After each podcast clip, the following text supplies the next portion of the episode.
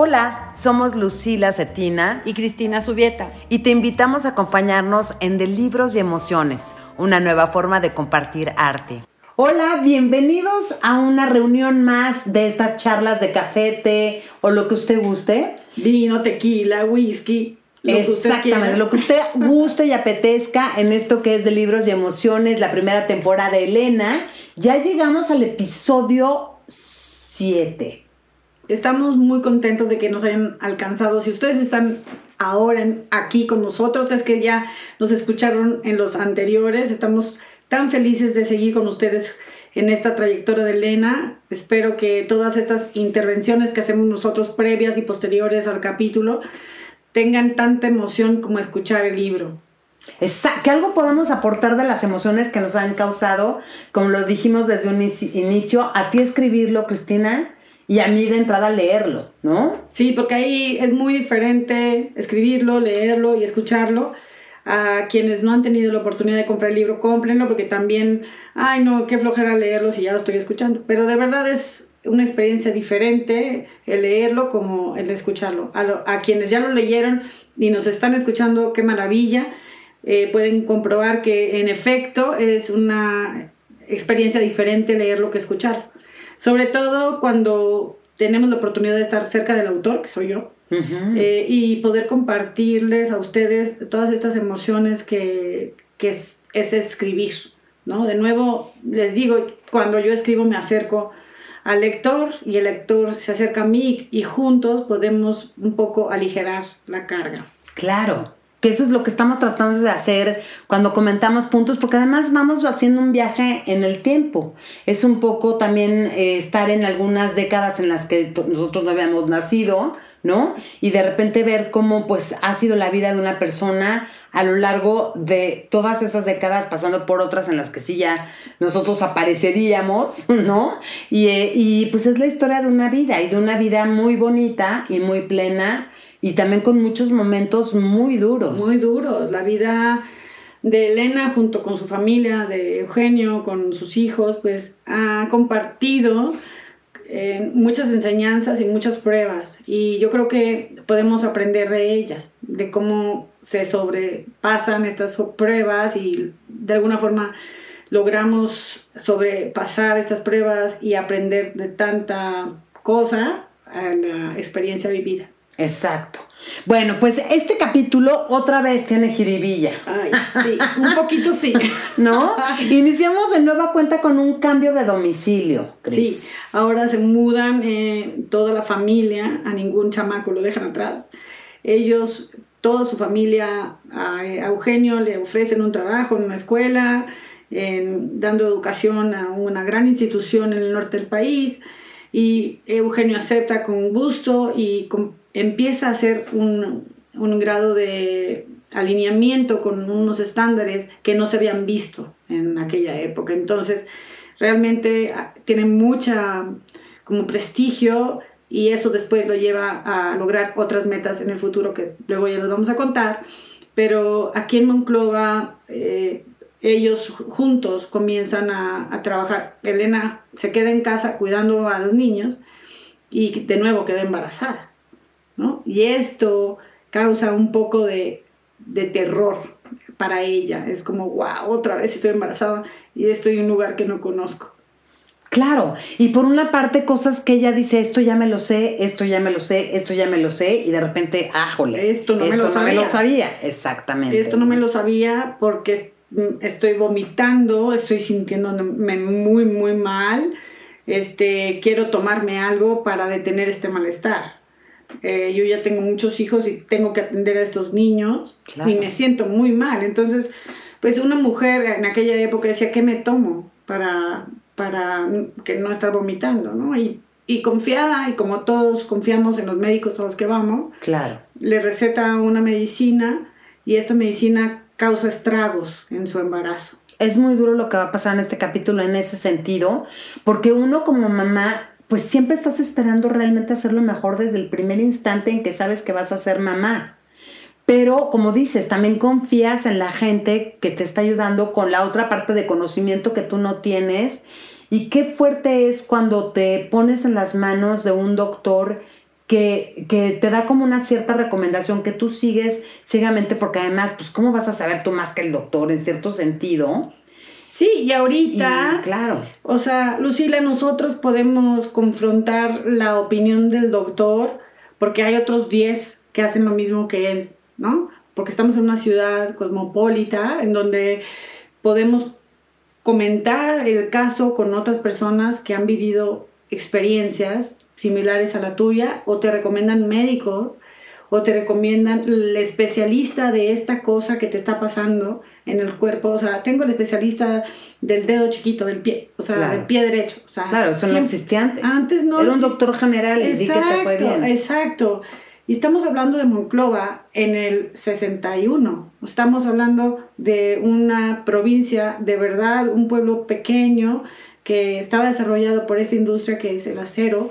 Entonces, estaba el pueblo creciendo, no era una metrópoli, todavía ni siquiera estamos hablando de Monterrey. Estamos Monterrey en aquella época igualmente pequeño, pero nada que ver con Monclova. Entonces, esta familia con la ilusión de volver, de donde había una casa grande, donde un jardín enorme, donde cada niño no iba a estar, no iban a estar cinco niños en un cuarto, era, era una motivación preciosa, ¿no? Claro. Para que los niños tuvieran escuela, los niños siguieran con educación y tuvieran una casa buena. Y cerrar el capítulo también de haber perdido al abuelito, que también, como quiera, pues bueno, empezaban una nueva, un nuevo capítulo, ¿no? En la, en la vida también de ellos. Entonces, en esta tragedia, ella le dice a su mamá, ahora sí, te necesito, ¿no? Que nunca había ella de verdad dicho así, mamá, ahora sí, que por favor ven a ayudarme, porque esto sí que no sé, esto sí que no puedo con esto. Entonces, es bien fuerte, ¿no? Bajarte dos rayitas o también es un poco de humildad, decir, esto sí, mamá, necesito tu ayuda. Fíjate, cuando yo di a luz a, Pato, mi tercer bebé era, yo estaba en República Checa y di, o sea, para mí dar a luz en República Checa era una cosa extremadamente nueva.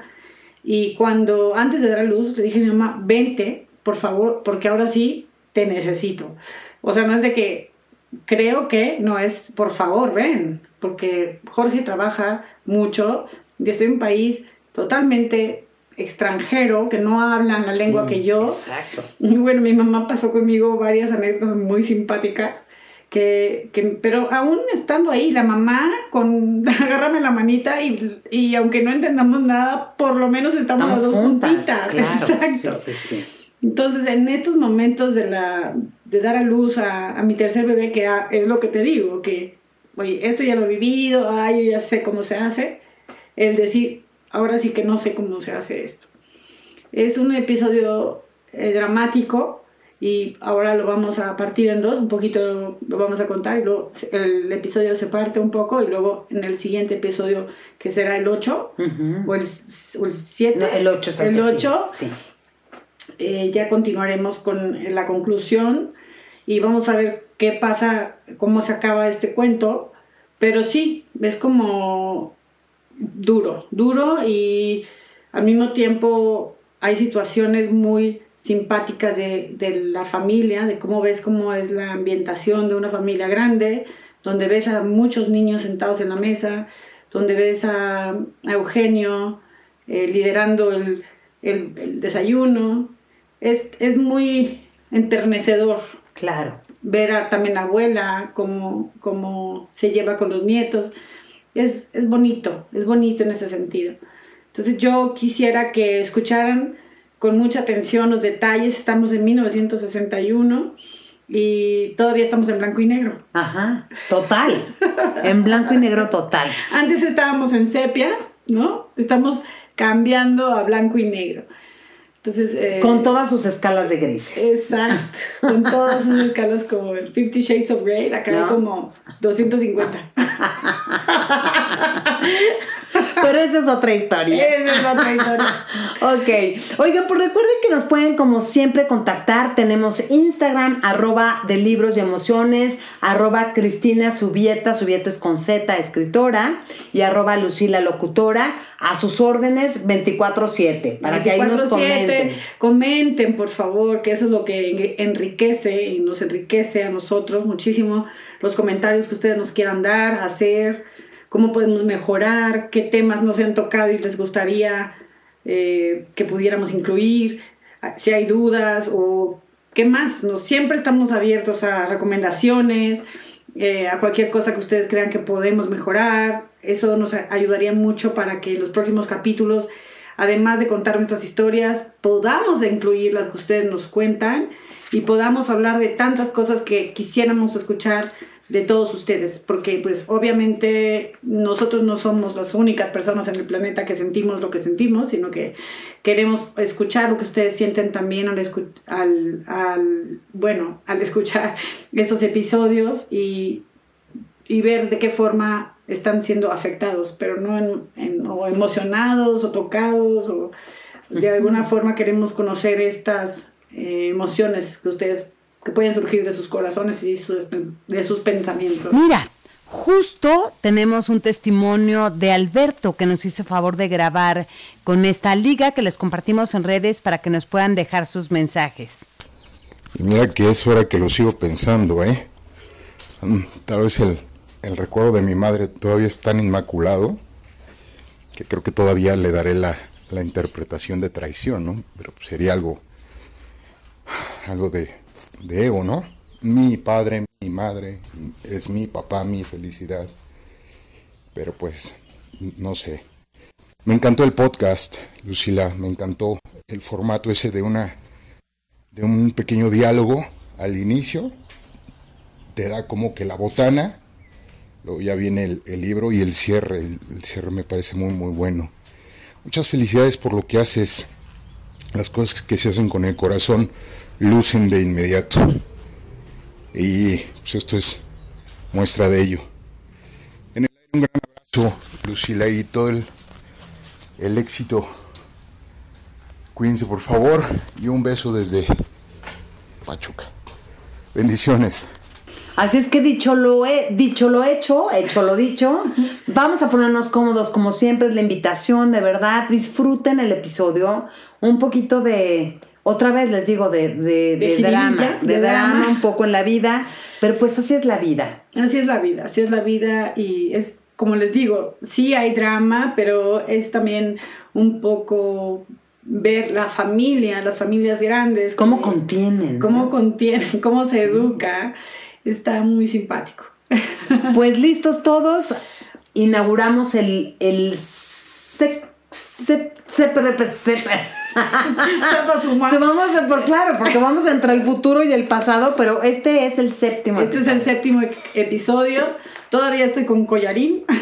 Sí, pero te veo muy bien, Cris, y eso me da mucho gusto. Sí, estoy mejorando cada día más y más, sobre todo cuando sé que voy a estar contigo contando estas historias. Porque siempre la reunión, pues sí, siempre es bonita. Es bonito, siempre, es, siempre es bonito y bueno, eh, deseamos de verdad que nos escuchen y que se comuniquen de alguna forma con nosotros, que siempre estamos abiertos, abiertas a, contener a estos comentarios, a completar nuestros comentarios con, con los suyos.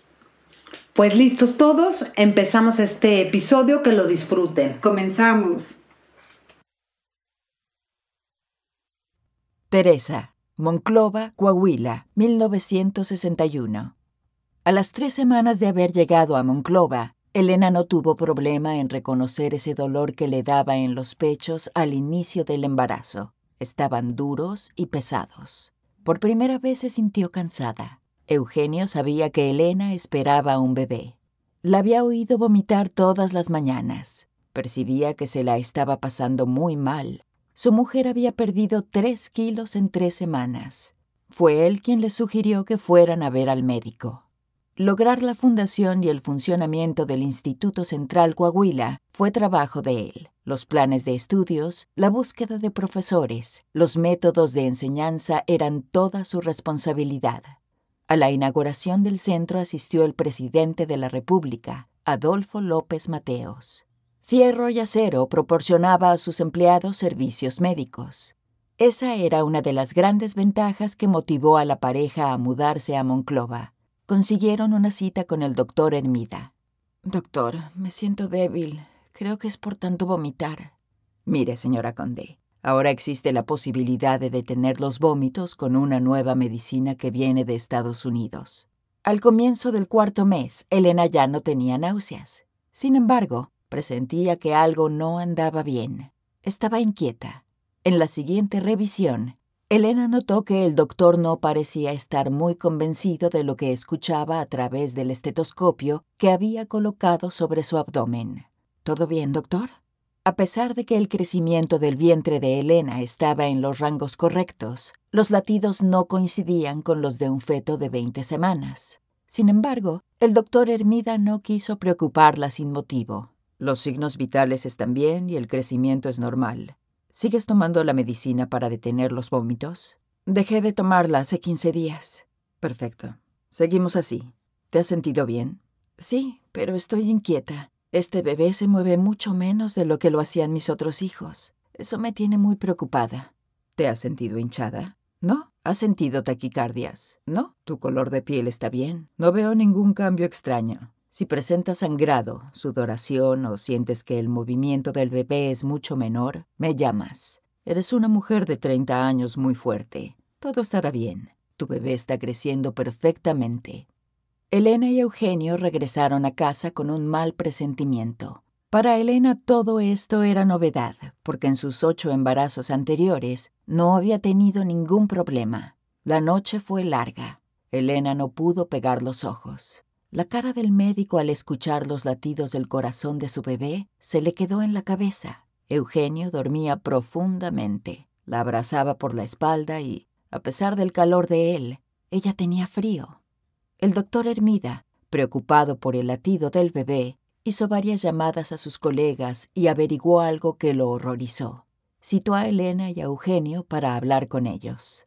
Les tengo malas noticias. La talidomida, medicina que tomó Elena para el control de náuseas, ha causado muchas malformaciones en fetos. La mayoría de las madres que la han consumido han sufrido efectos secundarios en la gestación de sus bebés. Cuando yo se la receté, no sabía nada. Lo siento mucho. Los primeros casos comenzaron a reportarse en Estados Unidos y Europa hace apenas unos meses. Los niños han nacido con malformaciones en las extremidades. Hasta este momento no sabemos con exactitud qué podemos esperar con su bebé.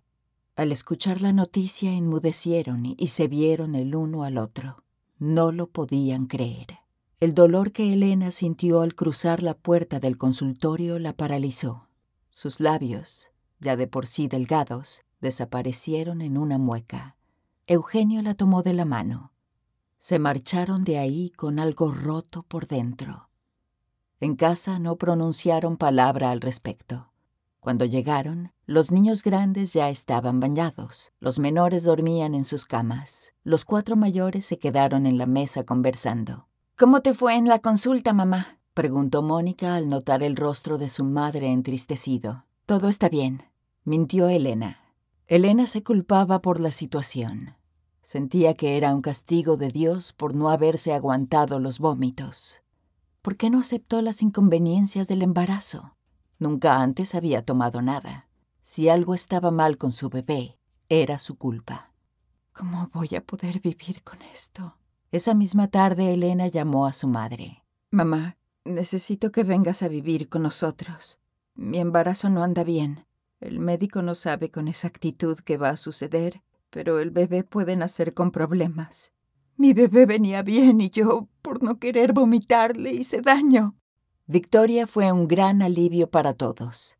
A sus 55 años, entró como un sol en esa casa. Siempre atenta a las necesidades de Elena, no dejaba pasar ni un minuto sin estar también al pendiente de sus nietos. Victoria fungía como el pilar de ese hogar. Les llevó armonía y felicidad. Con la ayuda de los hijos mayores, cocinaba, cosía la ropa y se encargaba de las labores diarias de la casa. Alberto, el padre de Elena, había muerto cuatro años atrás, en 1957, a causa de un tumor canceroso en el cerebro. A pesar de las jaquecas constantes, el tormento duró poco. Su muerte fue una breve despedida. Elena le profesaba tanto amor y tanta admiración por su intelecto, su elegante figura y su generosidad, que ocasionaba en ella una gran tolerancia hacia cualquier defecto que pudiera tener. Qué bendición guardar los recuerdos de su padre con ella. La presencia de su madre en casa hacía más vívida la memoria de éste. A la niña la bautizaron en el hospital con el nombre de Teresa. Como se había previsto, algo andaba mal. Todas sus articulaciones estaban perfectas, pero la coloración de su piel indicaba una posible falta de oxígeno en la sangre. El doctor Hermida explicó lo más claro que pudo a los preocupados padres. Las venas pulmonares de Teresita desembocan en otro sitio que no es la aurícula izquierda. A esto se le llama una conexión anómala. La niña requiere de cuidados especiales. En estos primeros meses no pueden dejarla llorar, pues su proceso de oxigenación es limitado. ¿Cuánto tiempo puede vivir así? preguntó Eugenio. No más de dos años, si tenemos suerte. Comenzaron a suministrarle oxígeno de inmediato, porque su corazón no podía bombear lo que le correspondía. Pasaron meses difíciles.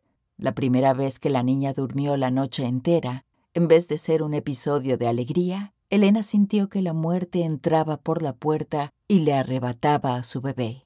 A Teresita se le cuidaba y mimaba más que a nadie, paseada siempre en carriola, besada por todos. Para Elena esta hija le traía la paz que necesitaba para sobrevivir en el mundo caótico en que vivía. Arrullar a su bebé era un tiempo especial y único. Todo el mundo hacía cosas de más para que Elena pudiera disfrutarla. Teresa era su recreo, no su carga. Ella siempre la bañaba y la vestía. La amamantó casi hasta el año para compensar toda esa culpa que no se podía quitar de encima. Creía que, al darle leche de su pecho, podía transferirle amor y paciencia, sentimientos que ella en sus cinco sentidos se creía capaz de compartir. Eugenio y Elena llevaban a la niña al hospital una vez a la semana a que le sacaran un poco de sangre para que el corazón oxigenara mejor. El hospital tenía un centro de cuidados infantiles. Las paredes estaban pintadas con dinosaurios y caritas felices. Cada una de las enfermeras conocía el caso de Teresita. Doña Elena, hoy vaya un rato a distraerse. La niña ya nos conoce y se porta muy bien. Dejar a su hija abrazada del cuello de una enfermera, a Elena le generaba un miedo terrible que le hacía el corazón pequeño y arrugado. ¿Sería la última vez que la vería? Observaría una vez más su cabello rizado de color café oscuro, sus piernas rollizas, sus zapatitos blancos y sus medias con encajes. Teresita abrazaba a la enfermera como solo lo hacen los niños que se sienten amados. Dos tubos de sangre. ¿Cuántos días de vida? Mientras atendían a su hija, Elena fue a la tienda de abarrotes de don Jorge, ubicada a dos cuadras del hospital. Las enfermeras lo sabían. Las pocas veces que no se quedaba en el hospital tejiendo, iba directamente a comprar ahí cosas para la comida de ese día. Ella ya les había dado el teléfono de los abarrotes por si requerían de su presencia. ¿Señora Elena? preguntó la dependiente de la tienda. Sí. Es para usted, le dijo señalando el teléfono pegado a la pared detrás del mostrador. No podía ser nada bueno. Tomó la llamada. ¿Sí? Una enfermera ya la esperaba en la entrada de urgencias del hospital. Doña Elena, por aquí. ¿Qué pasó? Dígame qué pasó. Se imaginaba lo peor. Al llegar al hospital, la cara de Elena estaba totalmente blanca y sus piernas se sentían de hule. Un frío endurecía su estómago y le hacía falta el aire. Haber corrido desde la tienda de don Jorge la había dejado sin aliento. ¿Por qué la dejé? gritó angustiada. La niña está viva, doña Elena. La niña está viva. Está en cuidados intensivos con el doctor López, le dijo la enfermera que esperaba en la puerta del hospital. Elena corrió hasta llegar a la sala de cuidados intensivos. Empujó la puerta con una mano, pues en la otra llevaba aferrada la bolsa en donde tenía sus llaves, unos lentes oscuros, el biberón de Teresita, un pañal de tela con sus seguros y unos algodones humedecidos en una cajita de plástico. También cargaba el indispensable chupón de repuesto, unas paletitas sabor cereza y la agenda con los números de teléfono que pudiera necesitar en un momento de emergencia. ¿Qué está pasando? Quiso saber Elena de inmediato. Ya le hicimos la sangría, pero la saturación del oxígeno sigue baja. Su oxigenación no es suficiente. El tamaño de su corazón ya no soporta la cantidad de sangre, respondió el médico. El doctor le aconsejó a Elena que se llevara a su hija lo más pronto posible. De otra forma, tendrían que hospitalizarla sin ninguna esperanza de mejoría y Teresita moriría en la clínica. Teresita se había quedado dormida. Eran notorios la palidez de su rostro y el tono amoratado de sus labios. Elena llamó a su marido desde la oficina del doctor López. Eugenio, necesito que vengas al hospital. ¿Es urgente? Estoy a punto de entrar a una junta. ¿Tú qué crees? Con los ojos empapados en lágrimas, Elena colgó. Eugenio se quedó con el auricular en la mano, sabiendo que su vida estaba a punto de cambiar. Veinte minutos después entró a la oficina del doctor. Encontró a Elena arrullando a su hija en la silla de visitantes. El doctor estaba de pie, recargado en la pared detrás de ella. Elena levantó la vista cuando Eugenio entró y el peso sobre sus hombros se aligeró.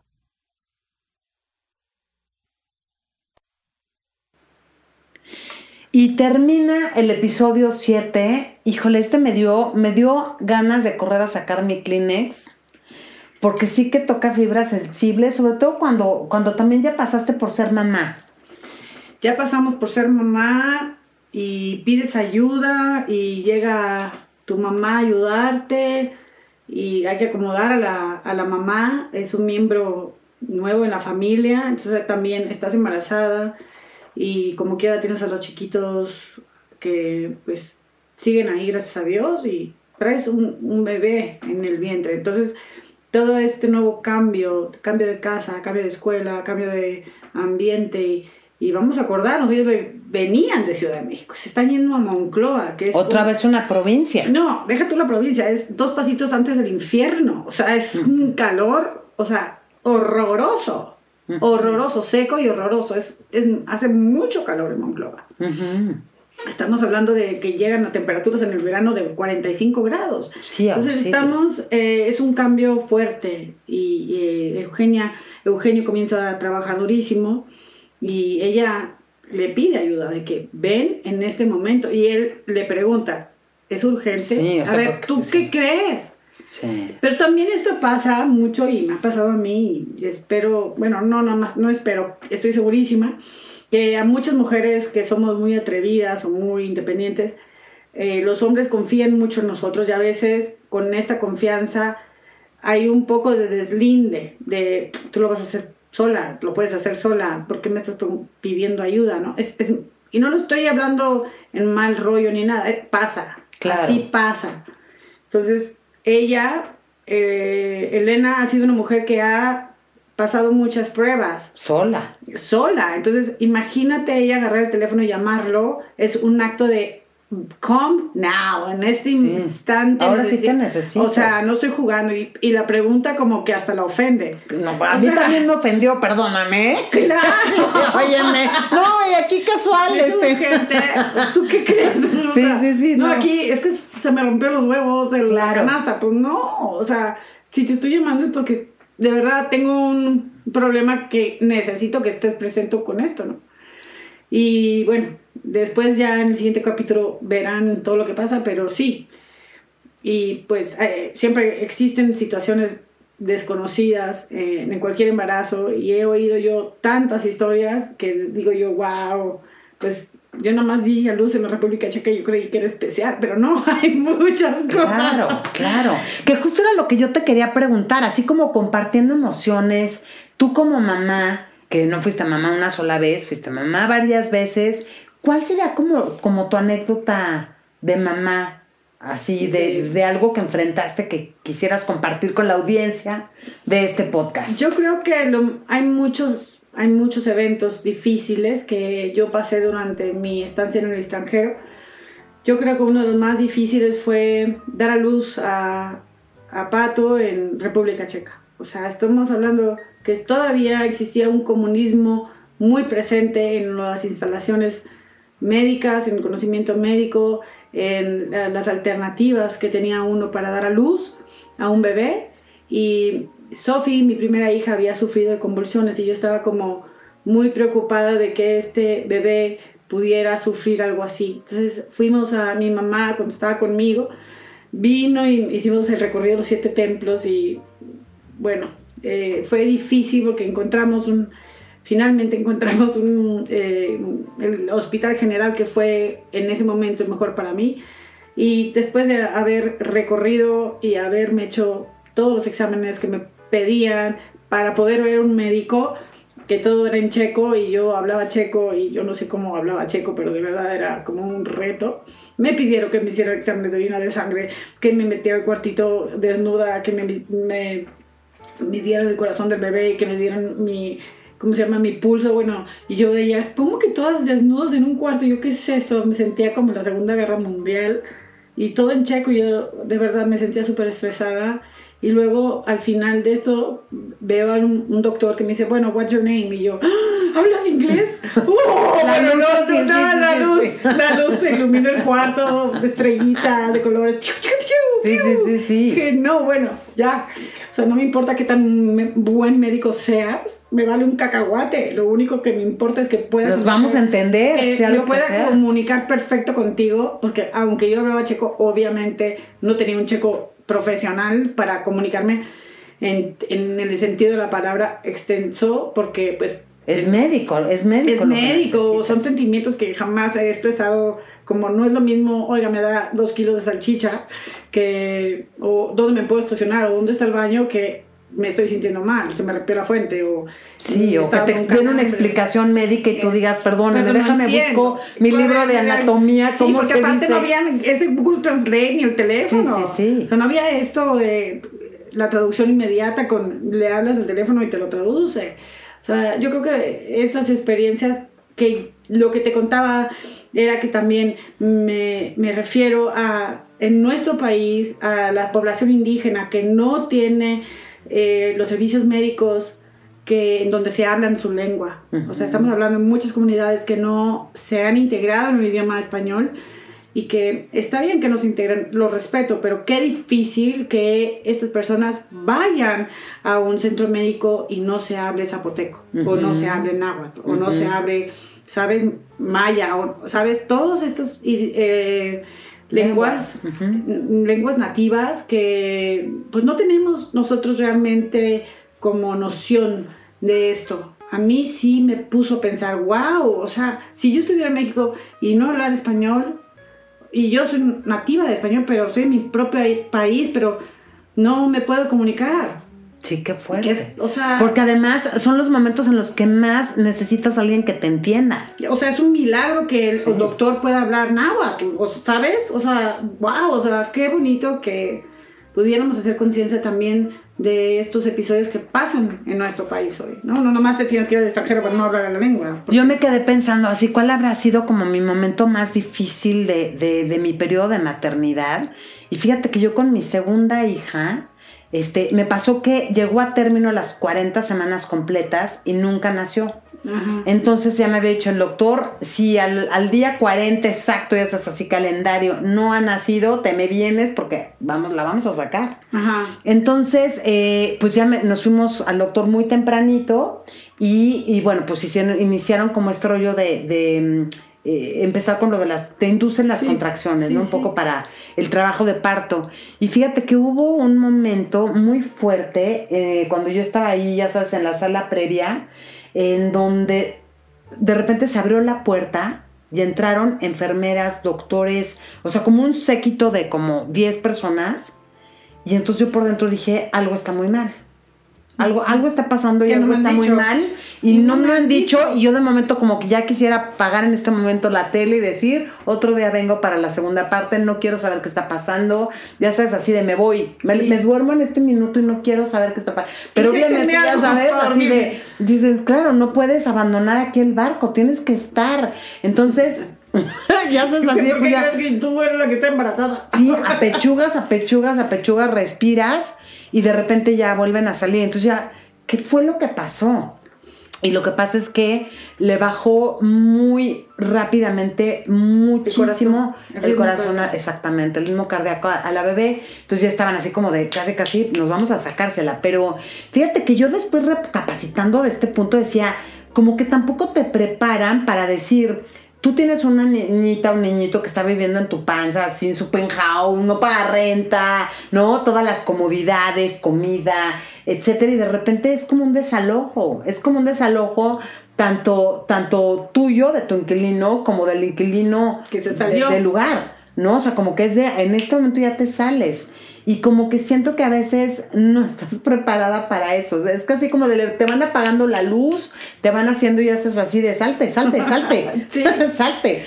Y este, y bueno, pues yo como que un poco pienso en eso. Pero claro que después fue muy difícil porque ya te quedas súper con el pavor de que ese pequeño detalle le haya causado algún, mal. Daño. Entonces, claro que los siguientes días, ya después de que nació, ¿cómo te explico que creo que no dormía volteándole a ver cada cinco minutos para ver que estuviera? O sea, oye, yo igual, yo, ah, en República Checa me decían, no, o sea, tienes esta fecha de nacimiento y yo, era ah, padrísimo. Oye, fíjate que yo tengo una primera comunión el 13 de mayo no pudiéramos arreglar porque yo tuviera el bebé el 12 de mayo, bueno, casi me matan. ¿Cómo se te ocurre? Nosotros no estamos en América. Nosotros vamos a esperar a que tu bebé nazca cuando tiene que nacer y yo así como que... Bueno, está bien. claro, pero ya habías vivido. Dale oxitocina, alguna cosa para que se me adelante el bebé y ya, hombre, no pasa nada. lo hacen todo el tiempo en México y los, no, you are not in America. Sí, sí, sí. Ay, por favor. Este, pero pues Pato nació 13 días después de la fecha que me habían dicho. Yo estaba como que, por favor, por favor que salga. O sea, Dios mío, por el amor de Dios. Y luego decía, ay, por favor que se vuelva a meter. Porque, oh, Dios mío, me salió hambriento ese bebé. Hambriento. Mamaba yo creo que un litro cada día. Yo tenía las boobies como vaca. a punto de explotar. no, de verdad sí no, Sí, no, no, que decía mi mamá, nunca he visto unas tetas como esas. y yo tampoco.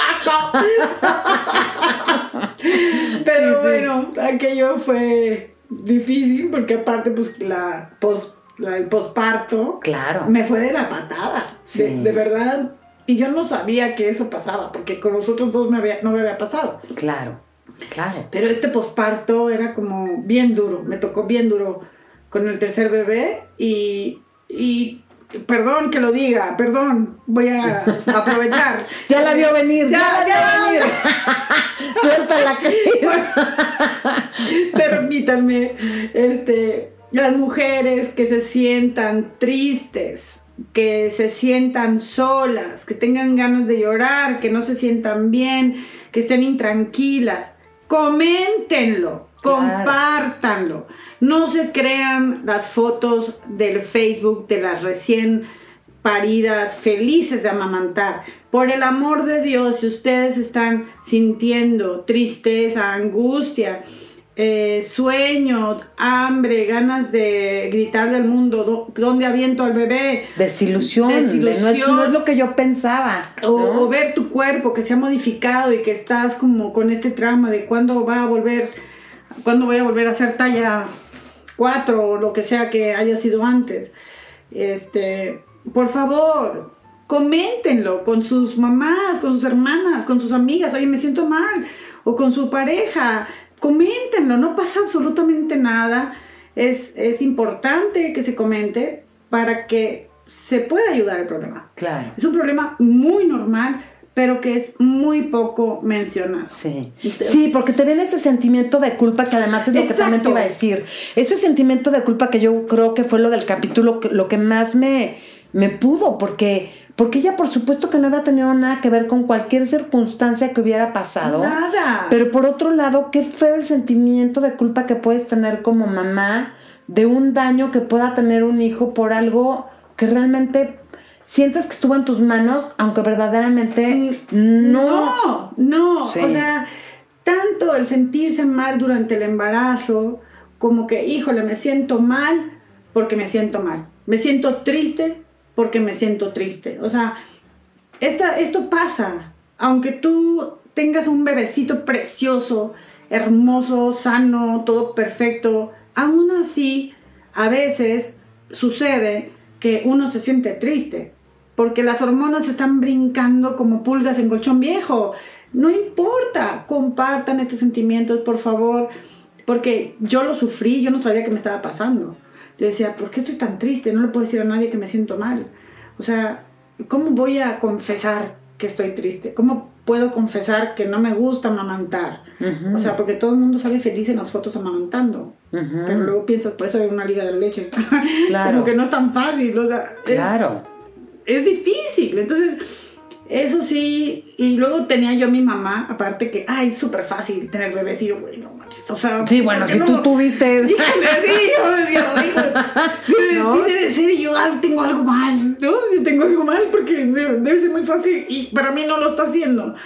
Entonces, cada quien es diferente, pero yo sí, de verdad, les pido que si algún día ustedes tienen un bebé o lo van a tener y lo tienen y pasan por esas circunstancias, hay un dato clínico, hay una certificación clínica que se llama depresión postparto, o sea, está diagnosticado que no les dé pena, que no les dé rabia, que no les dé tristeza, no, o que por, estos, mm, o por estas razones ustedes no puedan compartirlo.